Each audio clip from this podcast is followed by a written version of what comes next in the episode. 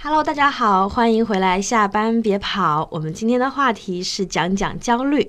我是常年和焦虑活在一起的伊阿南，我是觉得焦虑是个屁的小松，我是觉得焦虑是我老师的苏大义。嗯，很棒很棒。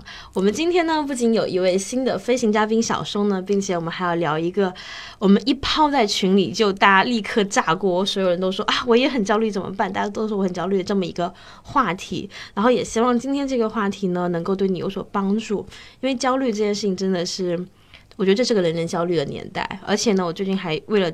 这个话题特意看了本书，叫做《如何才能不焦虑》。他说，焦虑已经取代了抑郁，成为最常见的心理流感。所以，如果你正在焦虑，我觉得 is okay, is fine，就是大家都焦虑。对。然后呢，我们群友还给我们提了一个问题，他说怎么办？我想的太多，我觉得住房也不安全，食品也不安全，出行也不安全，整个人太没有安全感。然后针对这个话题，就是小松和大姨，你们怎么看？嗯，我觉得这个问题提的还是挺深刻的。这位朋友，你该焦虑的难道不是被迫害妄想症吗？就是说，其实呃，说句真心话，这些问题呢，呃，你焦虑也没有用，我们焦虑也没有用，全国人民焦虑也没有用。但是呢，呃，其实安全这个问题的话，我是这样看的，因为我们也都是生活在这这些柴米油盐中。然后，安全其实是一个相对于这个环境来说的一个伪命题。我们可以看到，虽然说我们住的。可能不是很安全，哎，也许吧。但是呢，我们住在这个家里是温馨的。虽然这个食品可能是不安全，但是比如说和家里人一起吃，然后和朋友一起吃，或者自己亲手做的这个过程是享受的。嗯，这位朋友担心的每一个问题背后，其实都会有一些更美好的东西的存在。想一想这些的话，觉得活下去还不错。嗯，对，呃，我是想说，就是这位朋友，就是你担心这些问题呢，其实你。我觉得是 OK 的，但是你不用担心说这些问题意味着你不够的强大，其实并不是的。你担心的这些问题都是因为你希望过得更好，它反而正恰恰说明，其实你是试图着希望自己更强大。所以我觉得特别认同小松说的，就是本身这件事情是一件有积极意义的事情。对，然后呢，我们也觉得说焦虑呢，它本来就是一种很好的一种自我保护的一种机制，它说明你对未来还是有很多的期待，但只不过是说还不是你还不太明确说我们到底要如何去理解这些焦虑，然后就怎么面对这些焦虑，所以这恰恰是今天我们特别想跟大家聊的问题。嗯哼，所以大家怎么理解焦虑呢？啊，我先说吧。其实我觉得，就是说，能有焦虑这种感觉的，且能就是和我们一起来思考这个问题的，就已经是很优秀的人了。因为，嗯，我相信我们的听众也都是一些非常优秀、愿意思考的一些人。然后，呃，我是这样和焦虑和解的，因为我既然敢说它是个屁，我肯定有一也有两把刷子。首先呢，呃，我觉得大家焦虑可能是说我们期望的有些高，但是和目前觉得自己目前已经很弱小。好了，呃，我可以把它精准的看是说，呃，你想要的那个焦虑是那个一百分，而可能你目前就是只能做到八十五分。我呢会说把注意力集中在如何做到那个九十分，然后把一些事情的每一个细节做一个拆分，然后最后把这件事情完成，就觉得哇塞。我已经很棒了，哪怕只是提高了一分两分，已经觉得很好了。如果只是把就是注意力集中在那一百分的话，那真的是要一直焦虑下去了。就我会觉得焦虑可能是一个你来自于自身，要么就是没看清自己，说白了，要不就没看清环境，然后在一个没有看清的前提下去一就是一门心思的用尽力气往前跑，那真的会撞一脑门子的焦虑。对，就是比较简单粗暴。嗯，我觉得没有看清这个点其实很好的，因为呢，就是我看那本书里面，其实我最终抓住就抓住两句话，我觉得这两句话都很值得跟大家分享。第一句就是焦虑是模糊的，当一个事情呢，就是它越是不清不楚的，它你压迫感会越重，你会觉得有东西笼罩了你，压着，然后你不知道你该怎么办。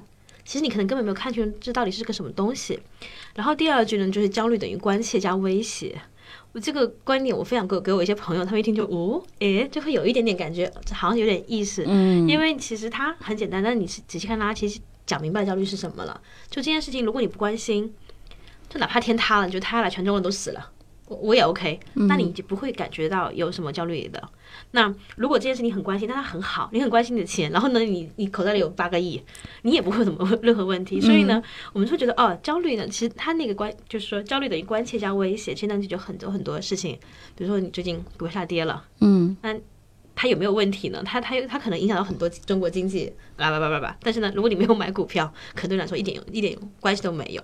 对，所以这个我觉得这个是很值得分享的。对，我觉得阿南刚才在讲说，他说那个焦虑里面有一点他印象很深刻，就是说模糊，对吧？对其实我想说的是，其实我们人的大脑经过了这么多年的进化，它其实还是有很多缺陷的。第一个，可能大家知道，大脑其实分成爬行脑，然后再往外面扩展，然后我们的理性的思维都在我们的大脑皮层更靠外面。但是我，但是我们的情绪也好，包括就是是呃焦虑也好、恐惧也好、抑郁也好，这些东西其实都来自于我们的爬行脑。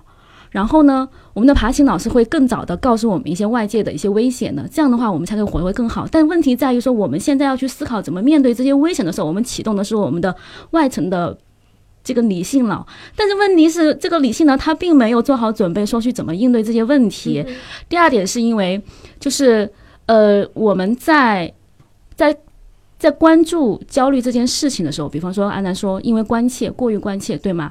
可是我们的大脑它还有一个欺骗的机制，就是当我们是分不清楚什么是想象和现实的，所以当你去关切这件事情的时候，你很有可能是把你的想象混淆成了现实，你以为未来会发生，但其实可能还并不会发生。所以这就是我觉得，嗯，那个，但是它反过来说，呃，焦虑它确实是一个特别好的一个预警的一个信号。如果你感知到了，我觉得这个时候好好的扒开看一下，其实特别好。对，嗯哼，对，就是书里面有一句话，我觉得挺有意思，就是说焦虑的天敌是明确性和条理化。对，这就也是刚刚大姨说的扒开看一下。我觉得我们今天其实也可以分享一些，就怎么样把焦虑扒开看一下的方法。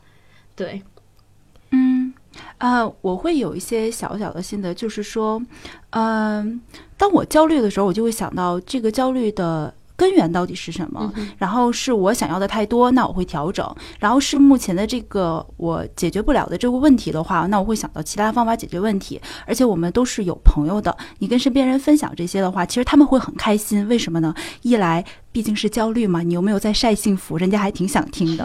然后呢？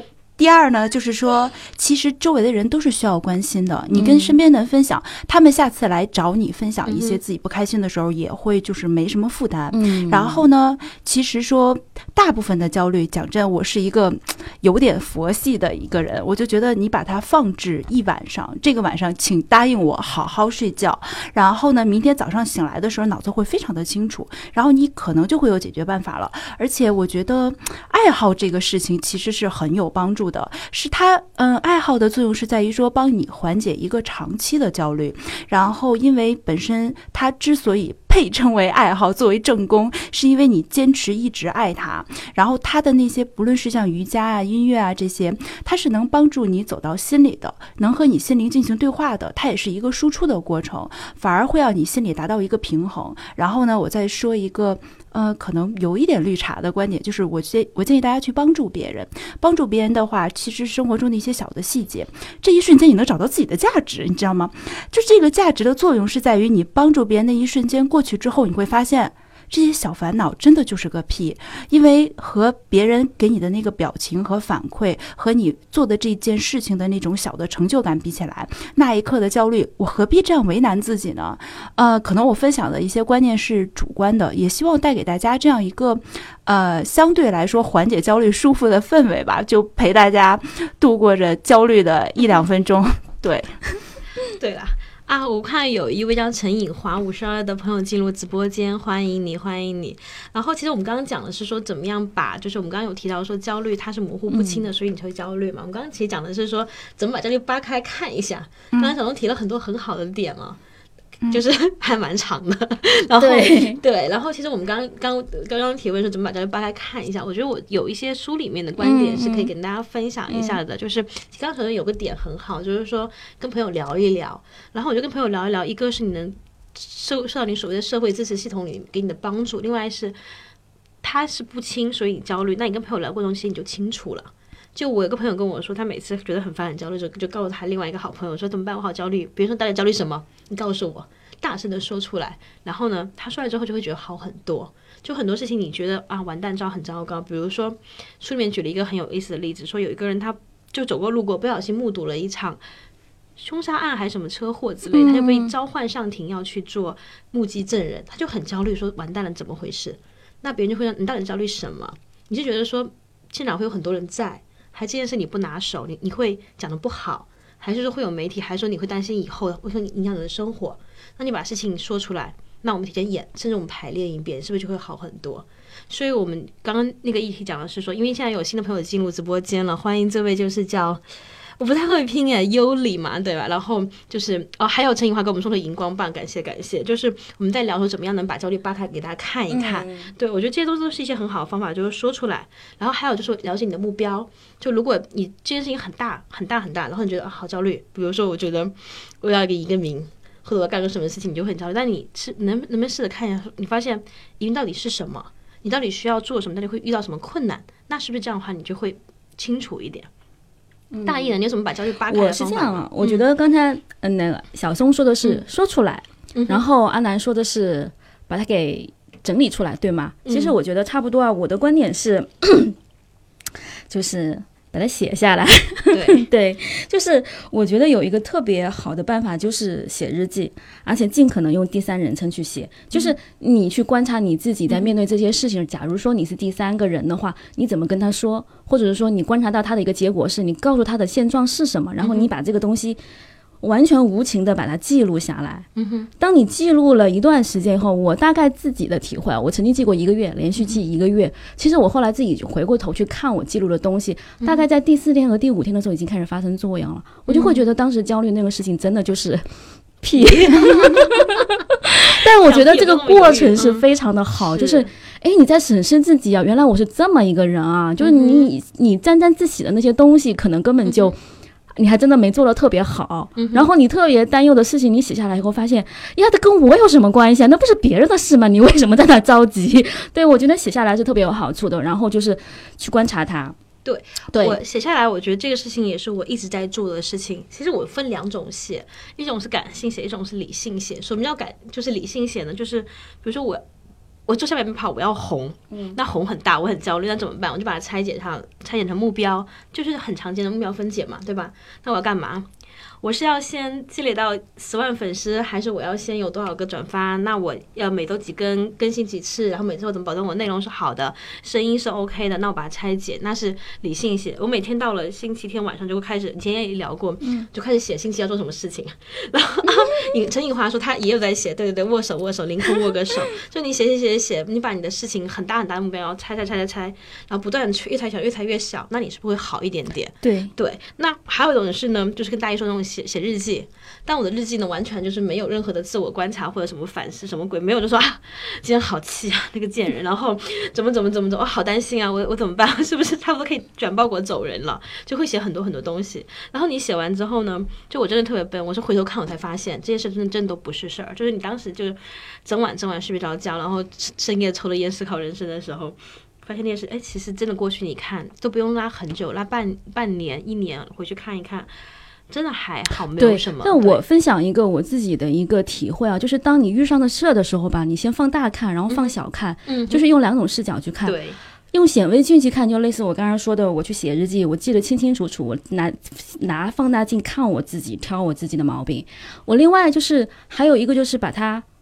刚其实是放小看，所以你才会能看得更清，只看细节。另外一个就是放特别大去看，去看什么？看未来的东西，就是你去想想看，你还有什么很重要的事情在未来等着你去解决，或者说你要积累势能到未来去实现它。那你现在就把它想清楚，很多很重要的事情你要早点关注，对吧？早点去了解，早点去思考，甚至有些行动该开始了就开始了。你分一部分精力到那边去，这是第一点。你知道未来是什么在等你？你希望一个未来是什么样？然后你再回头来看你当前的事儿，你可。可能会觉得真的有点小，然后你就把这个事儿给 pass 掉了。还有一种就是说，你在这个过程当中，你真的 pass 不掉的事情的话，那真的是你现在真的应该好好去重点关心的事情。这个时候就是阿南前面说的，你要关切他这这一小撮一部分的核心东西才是你要关切的内核，那你就把它掰开看，我到底是什么原因？我觉得这个时候最好是能就既不逃避它，也不要去。也其实，我觉得心理上有两种两种策略嘛，一种是要么战，要么逃嘛。我觉得也不要战，就战这个太累了。我觉得大家 是不是给自己稍微松点？对，可以是喜欢，可以是可以了。但有时候长期你如果处于这种焦虑状态下，你是不是应该给自己放松一点点？就是我不要，我不逃避。对，首先我不轻易把它放掉，其二我也不要就是太过于关切，但是我就保持一个不远不近的距离去把这个事情给。弄清楚背后的原因究竟是什么，因为在这个过程中，你一定会发现你自身还是有一些未能解决的问题放那搁置着。你慢慢的把它给弄清楚以后，你解决好了，未来不是有很多更好的东西在等你吗？所以我觉得放大看和缩小看这两点结合起来其实挺重要的。对，而且啊，对，而且我觉得解决不了也没有关系啊，就是你今天去试图解决这个事情了，那就证明就是说我愿意理性的看待这个事情。那。焦虑这个事情就已经被你放到一边了，你已经在专注于这个问题了。那就是无论解，就开始的那一刻，你的思维就已经开始建立这个轨迹了。那解决也是早晚的事儿，就是今天解决不了，明天就会解决。然后呢，对吧？就是早晚的事情嘛，不要太为难于自己这个时间。我会觉得，我关注到周围的人焦虑，无非就是能力和时间，然后没有。豁达的看待这个事情，然后其实问题，大家相信就是说自己手边的问题会有一万种自己解决的办法，只是那时那刻被逼到了那一刻的时候，觉得，哦天哪，我要掉头发了，就会有这种感觉的话，其实说没有必要，这种情绪是对于解决事情没有任何作用的。然后越豁达越开心，反正早晚都要豁达嘛，毕竟我们总不会纠结到八十岁。对，我觉得拿个上帝视角来说吧，就是其实我也就。芸芸众生跟大家差不多，就是你有的大家也有，或者说你也只是很普通的一员，对吧？对，跟我们演练的顺序完全不一样。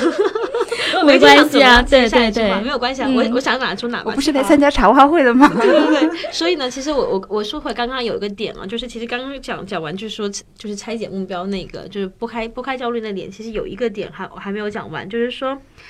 哎，今天有人有人问，今天直播会回放吗？会回放的，欢迎关注一下，订阅一下，下班别跑这个节目。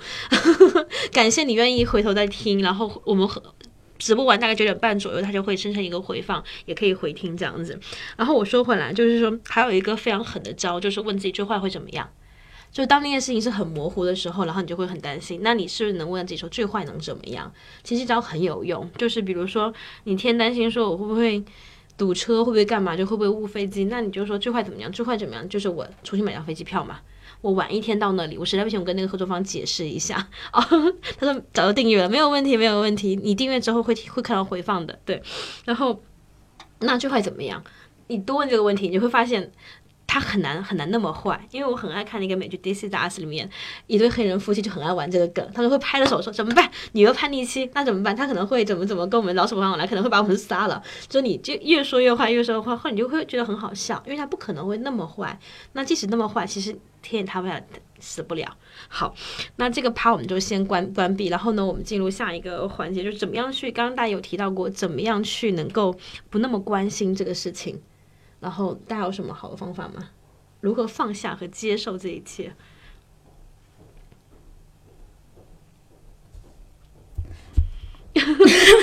现在陷入一片沉默。如何放下？就嗯，先要学会别拿自己太当回事儿嘛。对对对。然后呢，这样对对对，就拿自己也，而且就是说，嗯。本身你太拿自己当回事儿的时候，你就会很专注于自己一些细节的东西。然后这些细节，其实说真的，细节重要，但是是在于你。就是说，大方向和状态很好的时候，去抠细节，就会让自己从精神上到物质上变成一个精致的人。但是，如果你的大方向就是一个比较纠结的，那你在抠这些细节，那就真的是钻进去了。我真的好为你们痛心啊！毕竟我们的观众都这么的优秀，优秀到有时候会为自己一些很小很小的问题开始焦虑起来。其实真的完全没有必要。嗯，放呃，首先刚才就是大爷讲到说，我们放远看到远。就是长远的目标会缓解焦虑，而且大家，我建议大家可以具象化那个长远目标的自己是多么的好，多么的美好。我要住到更美的房子里面，我会把它装修的更时尚，我会更瘦、更漂亮、更可爱。我的每一年。给增自己增长的不光是皱纹，还有气质，一切都是这么的美。一想到这些的时候，就真的焦虑，焦虑什么呀？我不知道焦虑什么。我觉得小松肯定是战斗型的，虽然是第一次见面。对，因为我其实有时候也会紧张，比如说一个非常对我来说非常重要的面试，或者重要的客户我要去见的时候，我那一刻绝对是紧张到手心出汗的。但是我觉得就是说。会怎么说呢？你去面对，你去做，因为此刻我我是一个可能想事情有一点非黑即白的人，我觉得那一刻紧张到手出汗的我是不够好的，而我这个时候到那边准时到，然后开口讲我的话，用我的方式去征服他，哪怕最后。嗯，也许没有达到我想要的预期目标，当然这很正常，人之常情嘛，就是十之八九都不一定是如你愿的。但是我觉得那一刻要给自己点一个大大的赞，因为它比那个你缩在那边手出汗，然后在焦虑哇该怎么办的那个自己要棒太多了。然后成功的这个事情，无非我就觉得谋事在人，成事在天，成功早晚的事情，我们这么努力，这么优秀，对吧？为你鼓掌，为你鼓掌。现在已经是了。我们这边的听众陈以华呢说，他会跟自己说，这根本就不是我的，然后还是要把时间放到属于自己的事情上面去。对所以我觉得，其实大家每个人都有自己的智慧，去想怎么放下。其实我很想说，就是说，刚刚其实小松有说到一点，就是爱好，我觉得爱好其实也是放下的方法之一。就是很多事情，就是无非是你不要那么关心他，给自己找一个多元的所谓的社会支撑系统，就是。你有你自己的工作，但工作不是你的唯一，因为我们其实我觉得我们都是事业型人，我们一直聊所有所有焦虑，可能有些人听的就是觉得说，根本我的焦虑不止这一些，但我们焦虑可能都是偏偏事业工作上面的。那我觉得，那你能不能够多元一点，有点兴趣爱好，然后有一点、有一点就是比如说家人朋友，然后对，然后也顺便欢迎一下魔女小溪的娘亲进入我们的直播间。对，那你把你的世世界打开一点，然后你有你的爱好，有你的灵魂，各种各样，你就觉得这些事情其实。没有那么那么重要，你不是说你这一个单子搞砸了，或者你这一个东西怎么样了，你就怎么着了，你还是一个就像小红说的，你还是一个很优秀的你。嗯，对，对。然后我觉得这个是可能能够帮到一点点的放下的，因为实在不行，你可以切换场景嘛。就睡眠其实打了一个比喻，就我看了本如何才能不焦虑的书，他说所有的超级英雄只有在办事儿的时候才会穿上他那套衣服，大部分时候他们还是那一个平凡的人。其实我们是一样，就是。你能不能做到，就是尽量不要把工作的事情带到家里面去？能不能不要把家里面带到工作来？不要上班就跟别人抱怨说，我老公，嗯，怎么着了，不给力，然后呢，不要哪里，不要到回家以后每天跟老公说，哎呀，我工作老板很烦啊，对，就尽量能够去做切换场景。嗯然后我觉得最重要的还是就是说一天到晚还是要学会接受，就是接受这个嗯事情可能很多时候不会是那么完美的。就我们我们把那话题抛出来之后，群里面有个朋友跟我讲说，他最近在装修。然后呢，他装修期间一直寄住在哥哥家里面，嗯。然后已经住了蛮长时间，有点不太好意思，嗯同时可能也不是那么的自在，他没有说的很明白，但我觉得他可能其实住着住着也没有那么的，嗯。毕竟是别人家嘛，就哥哥家里面，但是他装修进度有点慢，嗯。他如果现在要搬房间刚装好有甲醛，嗯。我说那你那你为什么不租个房子好了？嗯。你搬出去对吧？然后你放一放，他会跟我说甲醛其实是三到五年也不会消失，反正会一直有。我说我们没有必要进入学术讨论的部分。我觉得你既然跟我聊，说明你是焦虑焦虑甲甲醛的。那他说哥哥可能会不开心，哥会觉得你在我州住一年，为什么你又要走？那就是说到最后，我发现是个死结。我就跟他说：“你来听节目吧，因为我其实说实话，我不太善于就是跟别人一对一起冲突，就我都是一个嗯表面上很温和的人，嗯 但是呢，其实他最后我发现很多事情死结是因为你什么都不愿意接受，你不愿意接受任何一方面的不好的结果，比如说你不愿意接受哥哥不开心，不愿意接受嗯甲醛的危害，其实他明明很担心，因为他两个孩子的妈妈，嗯。对，那那没有办法，你只能去接受，你只能说在众多的各种各样的可能不好里面选一个你相对能接受的东西。嗯，对对，一般嘛，排除法嘛，就是说你把你觉得有困扰的 A B C D E F G，假如有那么多，你一个个写出来，然后先看哪个觉得说啊这个可以接受，你把它划掉，再来看哪个可以接受，把它划掉，到最后你最不能接受的那个东西，你看看到底要怎么样针对他去解决它？你只能为一个目标去做一件事情，否则这个事儿把你自己给裹住了，你太难了。我觉得不要让自己太不要让自，己太难，真的，嗯，对，就像小松是觉得一定会成功，一些话我不是，我就觉得人生本来就是很苦，然后会很难的。我觉得更多时候，有时候你不能选说我要什么，但你至少可以选说，在这一坨屎里面，哪一个相对来说我是还香一点的是吧？是 啊是吧？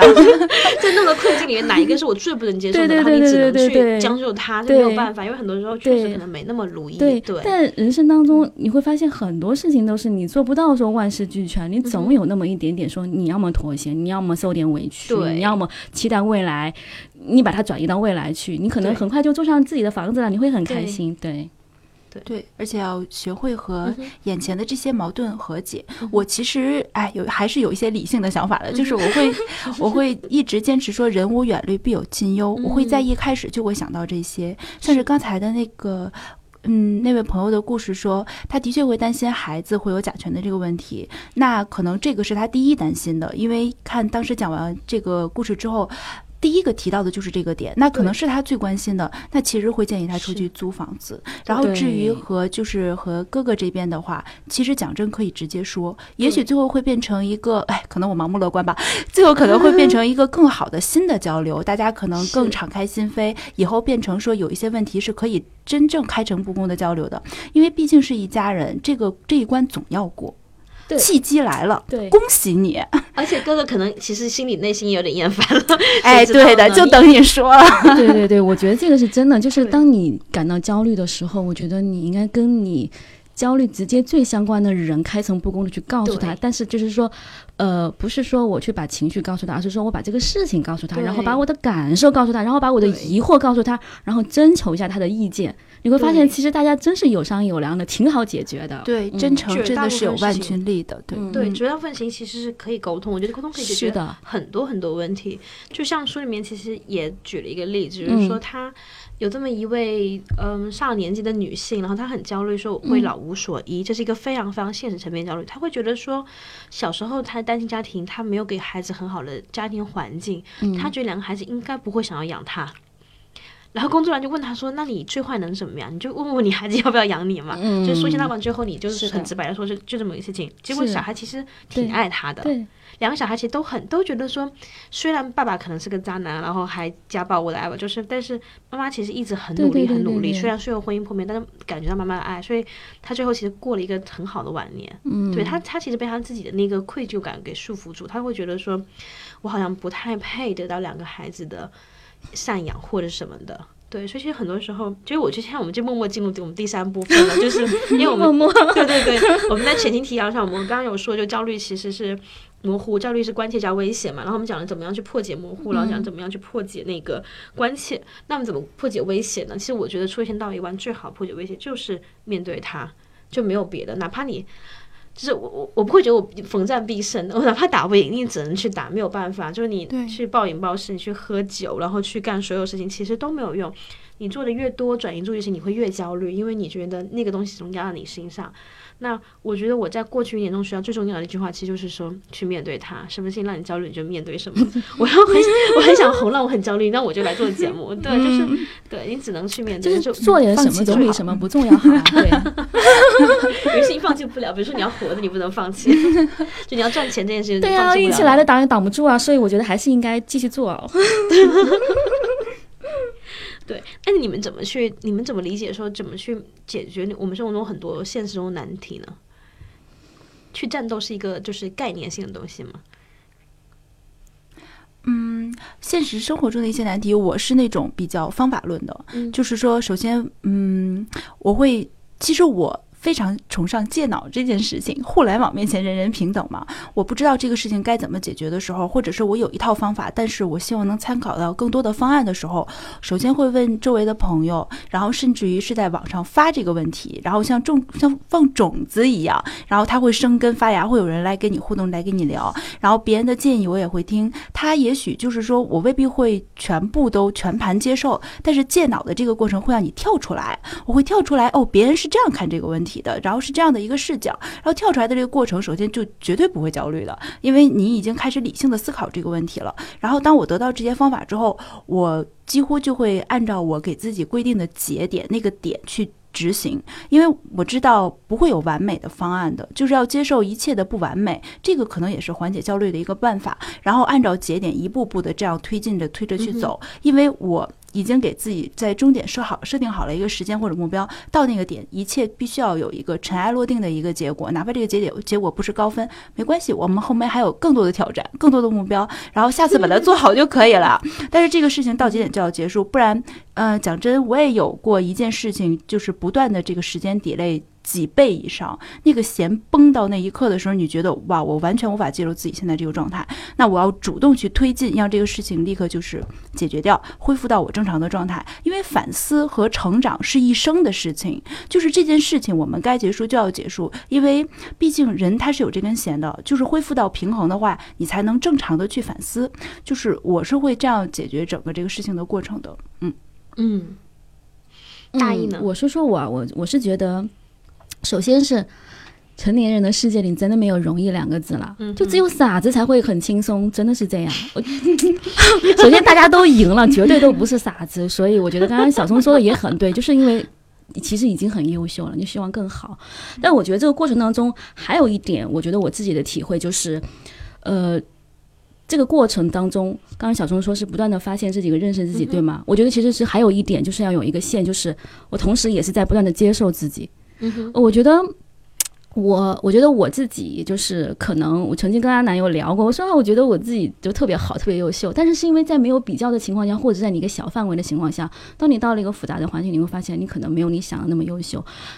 来自边上的比较真的是太多了，你且不说你眼光放更远点去比较，不要说王思聪啊，你就说你身边多少比你聪明，多少比你漂亮，多少比你优秀，多少比你年轻，然后还有才华的人，你说。你搁在那儿比是不是会很难受？我觉得其实是返回来关照一下自己，就是你真真切切你是什么样，你是什你是什么样的质地，你知不知道？你怎么样的品性，你清不清楚？你是什么样的品德，你搞不搞得明白？你把自己摸明白了以后，你大概去知道，其实，诶。在这个确定下我还不错的情况下，我还能向八十分到八十五、八十五到九十一步步走。所以我觉得刚刚小松他说他有一点特别好，就是他够足够开放。我觉得这一点很重要。就当你足够开放的情况下，你才会弄弄清楚自己在一个整个坐标系里面大约处于一个什么样的位置。你不会特别过高的估计自己，但你也不会妄自菲薄。你在一个恰当的线上，你让自己活得好一点点，然后这就比较容易去操作了，对不对？然后另外一个就是。嗯，哎，还是接受我是一个平庸的我的这样的一个观点。我我一直觉得，呃，当这个观点接受了以后，好多事儿真的是容易的太多太多了，没有那么说我要犟着去获得一个一百分的完美的目标，没有那么难。包括拖延症都是 可以在这个前提下，你会很好的去解决。对我觉得这真的是特别好。所以我们说到这儿，其实。又有一点像鸡汤，就是你要和自己的和解。但是我觉得说这里面绝对是有方法的，对不对？我们对我觉得其实这样就是这是就是大一开场就有讲说这是一个社会的问题，但我觉得有时候可能是也是教育的问题。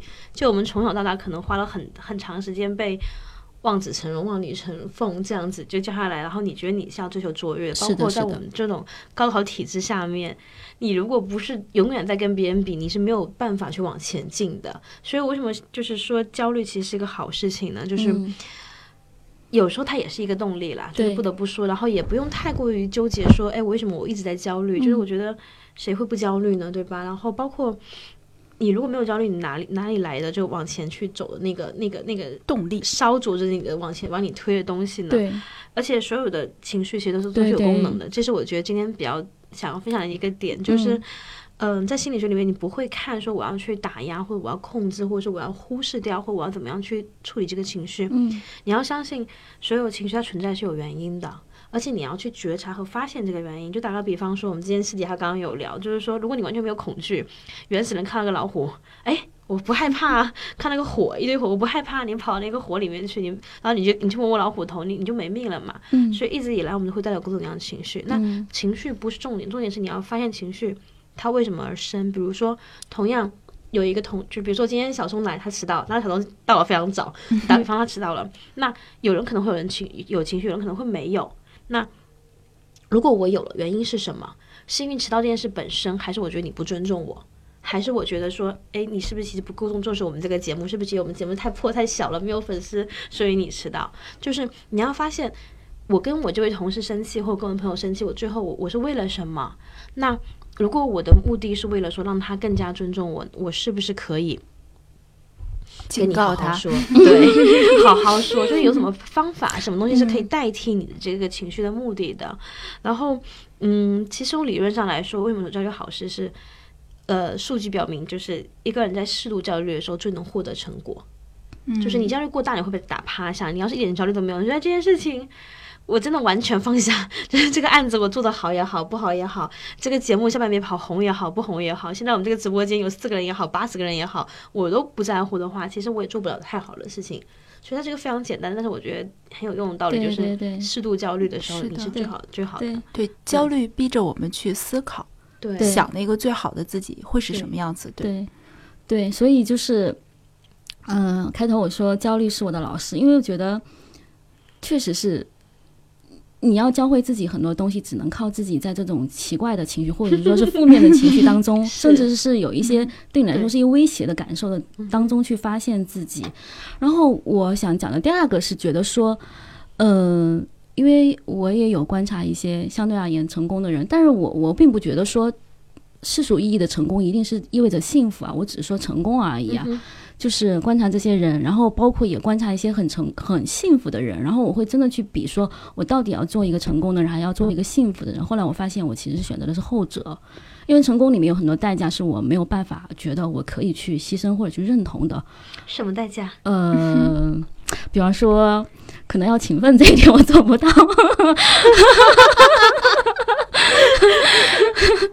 然后吧，嗯，好的，然后呢，呃，对我我会倾向于说，我我我希望我是一个相对而言比较幸福的一个人，但是其实幸福它是什么东西呢？它意味着可能你的曲线是比较平的，你没有那些波澜起伏的东西。成功的人可能会要经历这些波澜起伏，这是我可能不能接受的一些状态的变化。对，然后第二个呢，我是觉得就是说，嗯。如果说我清楚了以后，我是希望我是过一个幸福的人生的话，那么幸福的人是什么样子？我大约其实看了一下，其实幸福的人他没有奇招，就是他不是那种说我因为做了件什么事情我就幸福的，不是，他只是因为很多基础的事情他做的足够好，很平，就是就是有句话叫做，嗯。形容哪一个？好像是形容吴清浩吧，就是他其实是一个棋圣，就形容他下棋。他下棋其实一个特点就是没有奇招，每一步都是平淡的落子，但是他就是落得好，每一步都落好了。嗯，所以人生如果你想幸福的话，其实无非是那些简单的东西。所以我觉得我特别在乎的是什么？第一个有几个简单关键的东西，你把它给自己梳理好。第一，健康，对吧？嗯，那些不良的生活习惯，你能早点改，就下定决心，慢慢的来改，但也别着急。嗯，能改就好。来日方长，日子还久。对，第二个就是金钱啊，就是金钱当然是你的生活保障，你要对金钱有一个比较好的观念。很多时候我们是因为钱乱花了没有钱啊，并不是说你没有挣到钱，钱有时候是需要你去好好去理它的。然后呢，嗯，可能是比方说时间的复利可以带来很多的回报，对吧？还有就是说不应该花的钱。当然，我说不能花的钱，指的是假如这个钱不能生钱的话，你可以尽量少花，你把钱花到可以生钱的地方去。对，然后又包括第三个，我觉得教育问题其实也蛮重要，既包括自己的教育，包括小孩的教育，因为这个对你未来说特别特别重大。虽然我们现在是没有小孩，但是我想我们的朋友圈里面很多朋友，包括我们的听友圈里面很多朋友是有好小孩，他们可能也会焦虑说小孩的问题。因为我看了一个那个今年的一个焦虑指数啊，就是我大概查了一下百度的那个指数，焦虑两个字在九月。九月初的那几天指数特别高，就说明大家就是都有教育焦虑或开学焦虑，不管是孩子还是家长都有这个焦虑。其实我自己对于教育这件事情是这么想的，因为我觉得人他其实是不愿意学坏的，谁不愿意自己好呢？所以孩子他也是这样，就是他如果感受到来自你真切的爱和你没有条件的爱的话，他会觉得我要好好学，我要好，我要回报你的，他是明白这一点的。所以我觉得反过来说，对于自己来说，嗯，也是。呃，你给予孩子的这种爱，他给你的就是很好的回报。我觉得这对你未来也很重要，对吧？所以我觉得这些未来的事情，我可能会去想一下，然后又 对又完了，因为我觉得讲到这我觉得很重要。反正回到我们开头来说，我觉得还有一个很重要，就是你要主动的去筛选你的信息源，该屏蔽的屏蔽。该取消的取消，尤其是一些很重大的事件发生以后，你发现这个博主特别蹭流量，然后其实观点不正，赶紧删掉，手不留情。我经常干这事儿，对，然后就是会有意识的去增加一些会改变你的、会影响你一些好的人，可能你会去看他的未来五年，他会变得很优秀，或这个公司或这个品牌未来未来五年会影响到我们很多人的生活，带来更好的一个生活体生活体验或品质，去关注这些东西，去看一下他的股票，或者是买他的股票，或者是干嘛之类的。我觉得适度的投一点精力到这里来，对，好，嗯，我们今天聊的话题，因为现在有一些朋友陆续进入我们直播间，欢迎来客八八八和欢迎什么电台。我们今天聊的话题是讲的是焦虑了，不过大一已经从了教育学，然后理财观 各方各面去全面的讲了一下怎么去解决我们的焦虑。然后我讲一些小小的比较挫的点，就小一点点的，就是嗯，也是书里看来的，然后就是。如果你常年处在很焦虑状态下，你能做什么？当然，一个是我们刚刚提过说你要去解决这个问题，包括从你的收入上面、你的教育上面各方各面。那另外就是锻炼身体真的很重要，就是你保持到一个很好的生生生理的、物理的条件的话，你至少你的心理不会太脆弱。那如果可以的话，可以拥有拥有一个信仰。这个能帮到你很多。那还有包括呼吸、冥想各种各样的东西。诶，刚刚大一的点其实有戳到我们的陈颖华同学，他说娃是妈妈最大的焦虑，然后娃的补习班 要交钱也是妈妈最大的焦虑。其实我们刚刚有讲到嘛，就是说怎么样去。但我觉得说真的，刚刚大对，因为我是觉得每个人的情况不一样，我很难说我我帮你解决了什么，或者说为你支了什么招，我只是想说，我可以帮你在这个时刻放松一下，然后我们还可以再深度交流。没有，刚刚大一说了什么？你知道，刚刚很想插话，是大一说要就是做个幸福人就好了，我只要拥有这几个简单的东西。第一是健康，第二是钱。我想说，钱其实是让绝大部分人焦虑的东西，就没有办法，就是所有人都觉得自己缺钱吧？应该，我觉得这个时候，其实和钱和解也是一个缓解焦虑的一个很好的办法。就是，嗯，无论你手边有多少钱，你要的生活品质，呃，钱只是很小的一个组成部分。我会是这，虽然这些其实大家也都能看到很多这些大道理，但是呢，嗯，我能跟大家分享的就是我自己，就是说和钱的一个处理关系，就是我会把我就是生活中需要的这个东西，如果我不买或者我不花这个钱，我就不开心了，我就真的是焦虑起来了，把它就这样排序，然后我花。就是我是那种我花钱的时候从来都不会想很久的，就直接就去买了，或者直接就去花了这个钱了，因为这个东西它不是一个构成焦虑的东西，它只是一个构成你生活品质的一个东西。就是说我会把它排序，那比如说我没有很多钱的时候，那就排到靠上的，就是一些比如说比较高层次的，或者是更呃更。就是性价比更低的吧，一一些钱我就不会花了。然后呢，一些低层次的就会继续，就是说要保证的质量。说白了，你买一本书看起来真的是好舒服、好享受。你去看一部电影，或者是去自己做一个什么样的好吃的，然后这个过程，你这样一天、两天、一周这样享受下来，真的是花不了多少钱的，就是。也不会饿死谁，这个社会嘛。然后呢，你精神的充盈是书和一些像我们的这个节目，没花什么钱吧，大家，对吧？就是很多快乐，它其实是跟钱没有啥关系。就即使是包括对孩子的一些教育，其实我们。我相信，嗯，我跟大家分享一个我自己的小例子吧，就是从小音乐啊、舞蹈啊、画画，真的都没少学呢。然后，但是呢，我大概就是开始有自我的那个意识，我要做什么的，有这个觉醒之后，我就会直接去选择这些。我会发现学这些东西是有用的，但它会教会我的，无非就是坚持，然后一些思考问题的一些方式。那嗯，你可以问问孩子嘛，他想学什么？他想学国画，那自然就会有一些。就是不同的选择，但真正学的这个过程是伴随他的。但我可能就是这方面想的有一点浅，但是就是跟大家分享一个思维的方法。嗯，我其实今天和大一在去健身房路上也在聊，我们真的很努力的去就是保护好我们自己的身体，然后也在聊这个费用。我说我们呃有位同事说他租房租不起，大一说其实没有租不起这个事情。嗯、然后呃我我当然觉得说生孩子肯定有一些不可避免的大的费用是你没办法逃得过去的，那我觉得只能是保证那些不得不保证的，那其他的如果他。不是必须要的，那只能说放下一下。对，排除法，我觉得万用的排除法。我觉得我们今天有反复在安利清单这个事情，清单包括排除法，嗯，包括说你要花什么钱，不花什么钱，嗯包括说，哎，你的工作怎么完成，你要嗯。你心中最大的那个目标怎么做到，其实都是列一列。我觉得很多东西真的是，尤其我尤其推荐拿纸和笔列，我不知道为什么，我不知道大家会不会这样觉得。我是我是 A B C D E F G，我一直是英文排序。对，一定要拿纸纸笔去列，列了划，划了列，列了后去调。对，划了列是然后它好像和电脑打就是不太一不一样我不知道为什么，嗯对，就是不太一样。嗯，字写的太丑也是自己写的呀，就它代表是我真实的想法，我写出来就说明了我，证明了我，我觉得这这这个跟打字不一样，嗯对，所以我觉得反正就是，其实说说白了还是一方面是该干干嘛干嘛。如果你真的很缺钱，就是实实在不是说心赚呀对，只能是去赚钱，没有办法。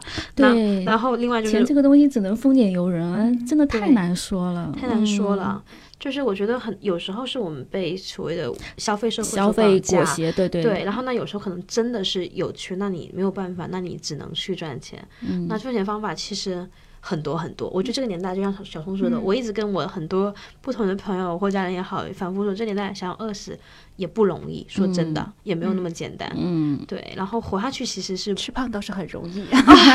别提了，吃胖这事也是让人非常焦虑。我觉得，哎，这个事情对，要和自己的身体和解呀、对，就减不了体重减体脂，减不了体脂就笑一笑嘛。对，就我没有什么资格谈这个话题，就是 就只能笑一笑了，笑一笑，只能笑一笑。对，嗯其实说到这里，嗯、我们之前有提到过怎么怎么去怎么去面对嘛，然后还是回到最早说那个，就是当你的目标越大，你越越烦嘛。然后其实也有一些例子，比如说当你真的是爆肥之后，你怎么办？你就很焦虑，你最你最后你最后只能是说，我们那个他是个心理咨询师，就我看的那本书叫《如何才能不焦虑》，然后他最后的药方是什么？我找个团队来帮你减肥。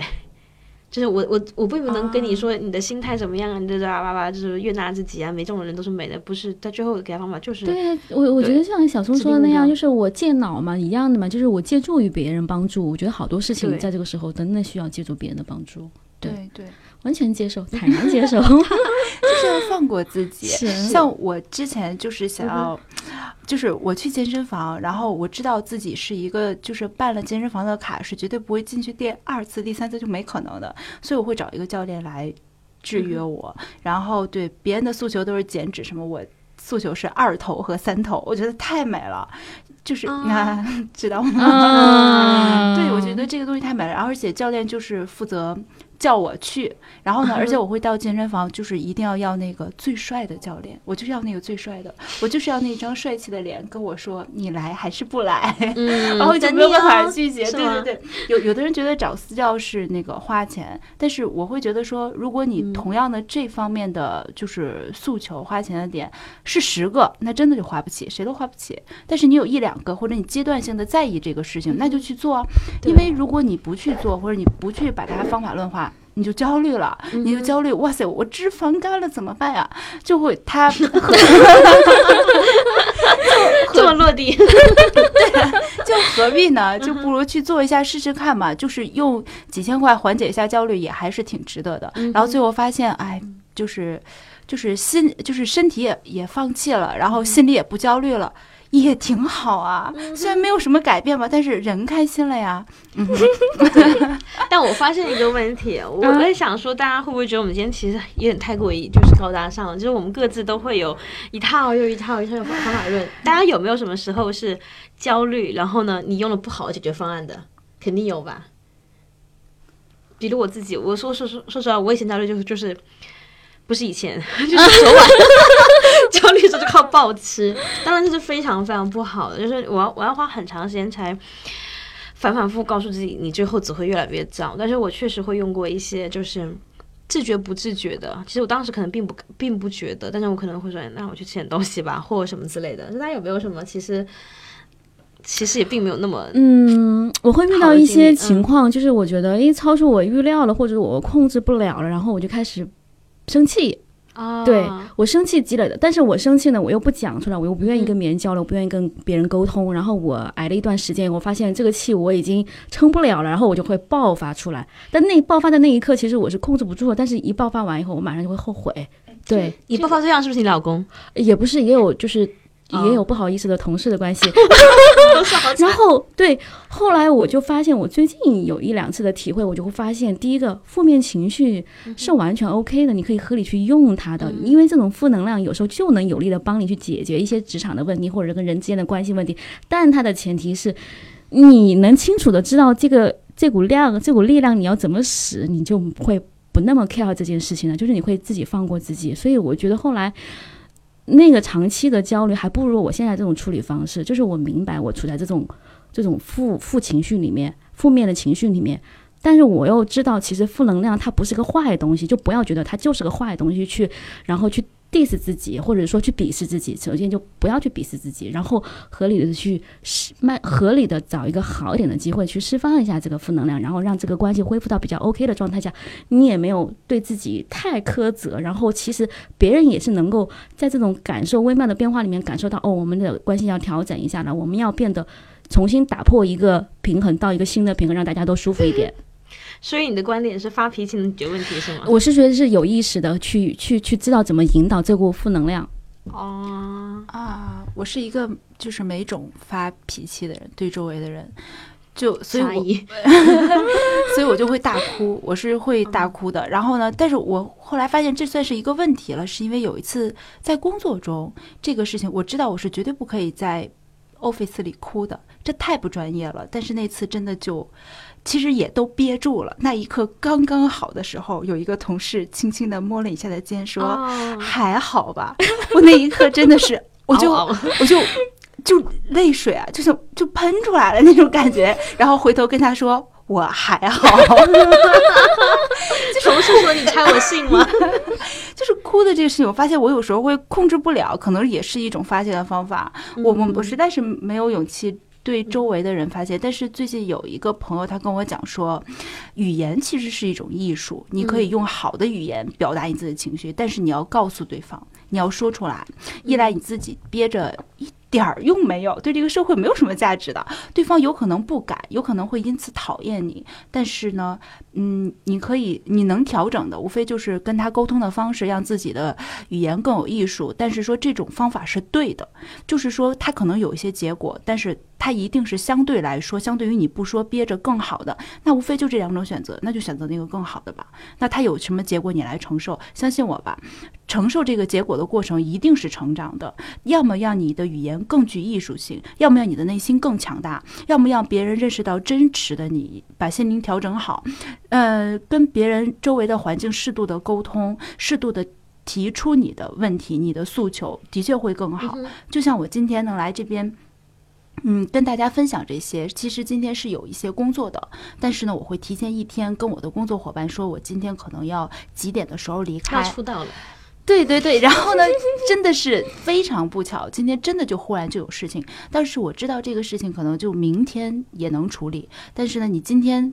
坐在这边给我们处理好是一份员工的诚意，但是呢，如果你提前做了预警，那这些虚呃相对来说虚一点的东西，那完全可以，大家不用介意这些，我轻轻松松的拎包走，大家轻轻松松的帮你来做这件事情，那以后大家有需要的话，我也愿意帮大家，其实是一个很良性的事情。嗯，对就是沟通和边界，对，对，就与人相关的事情的时候，其实如果能把边界提前设好，然后就会好很多。对，是的对。就你迟到就把你拉黑，对或者什么之类对你再给我发而且语音我就不回你了。我我突然想起来，就是其实嗯。我跟阿兰，尤其是我们聊过嘛，其实好的东西是一个预期管理嘛，就当你预期过以后，你再去用这套方法，你舒服多了，别人也会感觉好很多。对，嗯，就是我怎么不知道跟你聊过这就？有一次，嗯，好像是晚上嘛，我们嗯。在哪里聊天，对哦预预期？预期管理，对，就打预防针的意思吗。对，就是很多事情你预期过了之后的话，你再用这套方法，你自己会舒服很多。你不是爆发出来，是被动出来，你是主动去做这件事情的，你感受会好太多。主动发脾气或者主动在可控的范围内表达自己的情绪是一种很厉害的哦能力。哎对啊，鼓掌！我一直是嗯，哎，对啊，是 不是？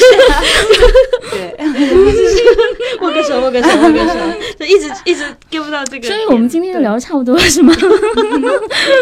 是啦，所以其实不是啊，我觉得就是对，也也差不多。就是焦虑这件事情，其实我们从很多方向，就是我例行的来稍微总结一下，然后我们各自讲了说我们怎么理解焦虑，我们觉得焦虑是什么，然后以及是我们通过几个方向，就是怎么去让焦虑不那么模糊，怎么样去放下你对焦虑的过分担心，怎么样去面对你生活中很多的难题，这样去。怎么说呢？去去试图去拆解一下我们怎么去面对焦虑的方法论，但我觉得其实很多东西就是听了很多道理，依然过不好那一生啊。我觉得最后还是我想回到点，就是我们其实所有人都会曾经用一些不那么好的方法去面对焦虑，但是没有关系，就是大部分时候人可能真的要一直和焦虑相伴下去，然后就我们短短这一晚上的相伴，希望能够给你多少有那么一点点。的小触动，可能你觉得其中有这么就是大概 八十条方法论里面有那么一条两条，因为我在担心我们方法有点太多，但都是蛮真心的分享了，也都是从自己的我们之后会有文稿版的，对，哇，是吧？啊，我们之后会有文稿版，焦虑了，你写还是我写？谁姐焦虑了，完了。谁谁谁焦虑？对对对对对，让卡拉写，卡嗯拉今天没来。你听完全文之后做出会议纪要，对啊，就是嗯，然后反正就是。可能或许会对你有一点点用。然后我自己在我用过的所有的方法里面，我觉得其实，嗯，写日记和锻炼身体，以及就是给自己多一点、丰富一点的目标，不要把所有的精力全放在工作上面，可能会好。就是对我来说是有点帮助的。大家要不要最后再总结一下，就是在你的分分享里面，你觉得最有用的一些东西？嗯，两三条就好了，不要太多。对，一期管理嘛，那就一句话好了，嗯就是说，大家当大家把焦虑当个屁的时候，你就可以自由的飘在风中，然后去思考那些更美好的东西。我觉得这才是生活该给我们的本质。对嗯，关注在好那些美好的事情说得好上面。对对。这个很好。我想说的是，嗯，嗯，只要你可以把握好自己的节奏，不要被集体焦虑给裹挟掉了、带偏走了。你按照自己的节奏把握好，然后维持这个稳定性的话，其实你已经跑赢了绝大多数人。所以就，可是怎么不被集体焦虑裹挟呢？其实我刚刚我们有聊过，就是有好多东西你不要去关注它，对不对？就是主动的取消关注，但是有很多好东西你一定要特别的去关注，而且下一期我我们就要聊我觉得要比比如一下啦，就是比如一下，就是说，是不是打比方说炫富的朋友圈你就不要关注了，每天晒恩爱的人就不要关注，你就会觉得好一些，还是什么？这要具体看吧。嗯，就看每个人你焦虑啥的不看啥是吗？对，就是特别引发你焦虑情绪的，我觉得你有意思的先关，先把它关掉一段时间，然后再看看自己这个事儿是不是免疫了。回头你想开再开嘛。嗯，是的，是的，对。好，大家一直提醒我要做浴缸，对我觉得其实，嗯，再再如果再往上一点，其实最有用的方法，其实中还是要解决问题，让自己变得更强大。那怎么变得更强大呢？重点来了，就是我们上一期有讲过，说我们是看什么书影响到我们，塑造过我们。那我们下一期可能会分享一下说，除了看书还有什么方法？因为我们发现看书这件事本身也会让人非常焦虑，就很多人会说怎么办？看不完一本，看不下去去。对，成功的人都他妈看打开书三页睡着。对，只有我买书如山倒，看书如抽丝。所以呢，我们下一期可能会分享一下，除了看书，我们还用什么方法去净化我们自己，影响我们自己？那可能是纪录片，可能是一些特别值得推荐的综艺，可能是一些我们自己都在追的特别好的播客，那可能是更多更多其他的东西。那希望大家可以敬请关注一下。我们没什么意外的话，还是下周三见。好的，那这里下班别跑，谢谢大家今天晚上的陪伴。嗯，好，那还要谢一下小松。对对对对，谢谢小松啊。对了。不要客气。今天小松还没有自我介绍，你要不要自我介绍一下？还有以以后如果大家找你的话，能去哪里找到你？比如说你的公众号、你的微博什么的。啊、目前还没有。万一这一炮红了的话，我真打算就是开一个，就是光音频打够，本人颜值还可以。是是是是是是是。然后呢，就是我是小松，然后喜欢我是做品牌策划的，然后很喜欢就是把一个东西定义。的一个过程，也喜欢思考这个事情，对，也特别期待以后能有机会跟大家多聊、多分享。谢谢大家听我唠叨。好，谢谢特别开心，谢谢谢谢小松。好，那今天就这样，好啦，那大家晚安。晚安，晚安拜拜。